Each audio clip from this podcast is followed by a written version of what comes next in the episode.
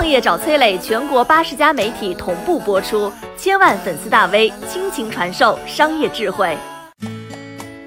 上海名媛拼单闹得是沸沸扬扬，但如果细数商业世界的障眼法，其实也没比名媛拼单高明多少。这个前段时间呢，上海假名媛拼单的事儿那是全网哗然。其实啊，很多看似光鲜亮丽的行业也会做出这样的事儿，比如说金融业当中的投行。这个投行呢，就是投资银行，主要做的是投资相关的中介工作。比如说啊，这公司要上市了，要融资了，都要找投行帮忙。在普通人眼中，这投行经手的项目那都是几百亿的大项目啊，这绝对是精英，从来不差钱。但是如果我告诉你啊，服务一个几百亿的大项目，这投行只赚几万块钱，你敢相信吗？嘿，去年啊，某下银行要增发股票，就是要找投行去融资嘛。最终呢，募得资金的总额高达两百九十二点三二亿，接近三百个亿。你说这么大的项目，负责业务的投行应该赚大了吧？嘿，但是根据公开的信息，这个项目呢有五家承销商。某信建投证券、某信证券、某某君安证券、某银国际证券、某生证券，这五家投行的保荐承销费，也就是他们能够收到的劳务费啊，总计四十一点八九万，也就是说，平均每家投行的收入是八万块钱。你要知道啊，随便卖一套三四百万的房子，这个房产中介差不多能拿六七万。处在食物链顶端的投行，怎么会连个普通房产销售都不如呢？其实呢。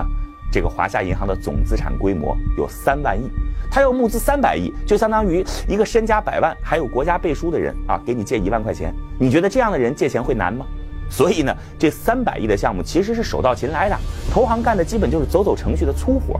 啊，有人就说了，哦，原来如此啊，这些投行肯定是打算多劳多得，是吧？一年干个三四百单也能赚几千万，但真实的情况是，这个项目投行不但一分利润都没赚到，而且绝对是亏钱买。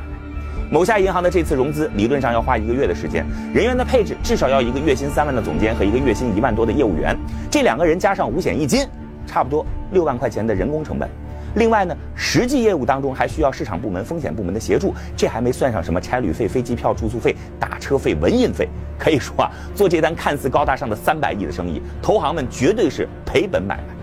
我再给你举个例子，某个地方的农商银行准备在 A 股公开募资。某通证券为了抢到这个项目，给出了超低的报价，五万块钱的服务费，连两个业务员的人工成本都覆盖不了。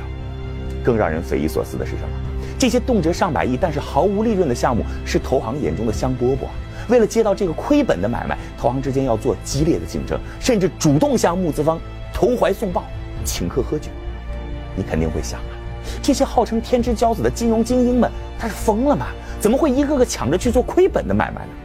其实啊，这个逻辑就和名媛拼单宝格丽下午茶那是一模一样。名媛们虽然花了钱，一口蛋糕没有吃到，但是他只要能拍到奢侈体面的照片，就这个照片就足够他们在社交圈去吹牛了。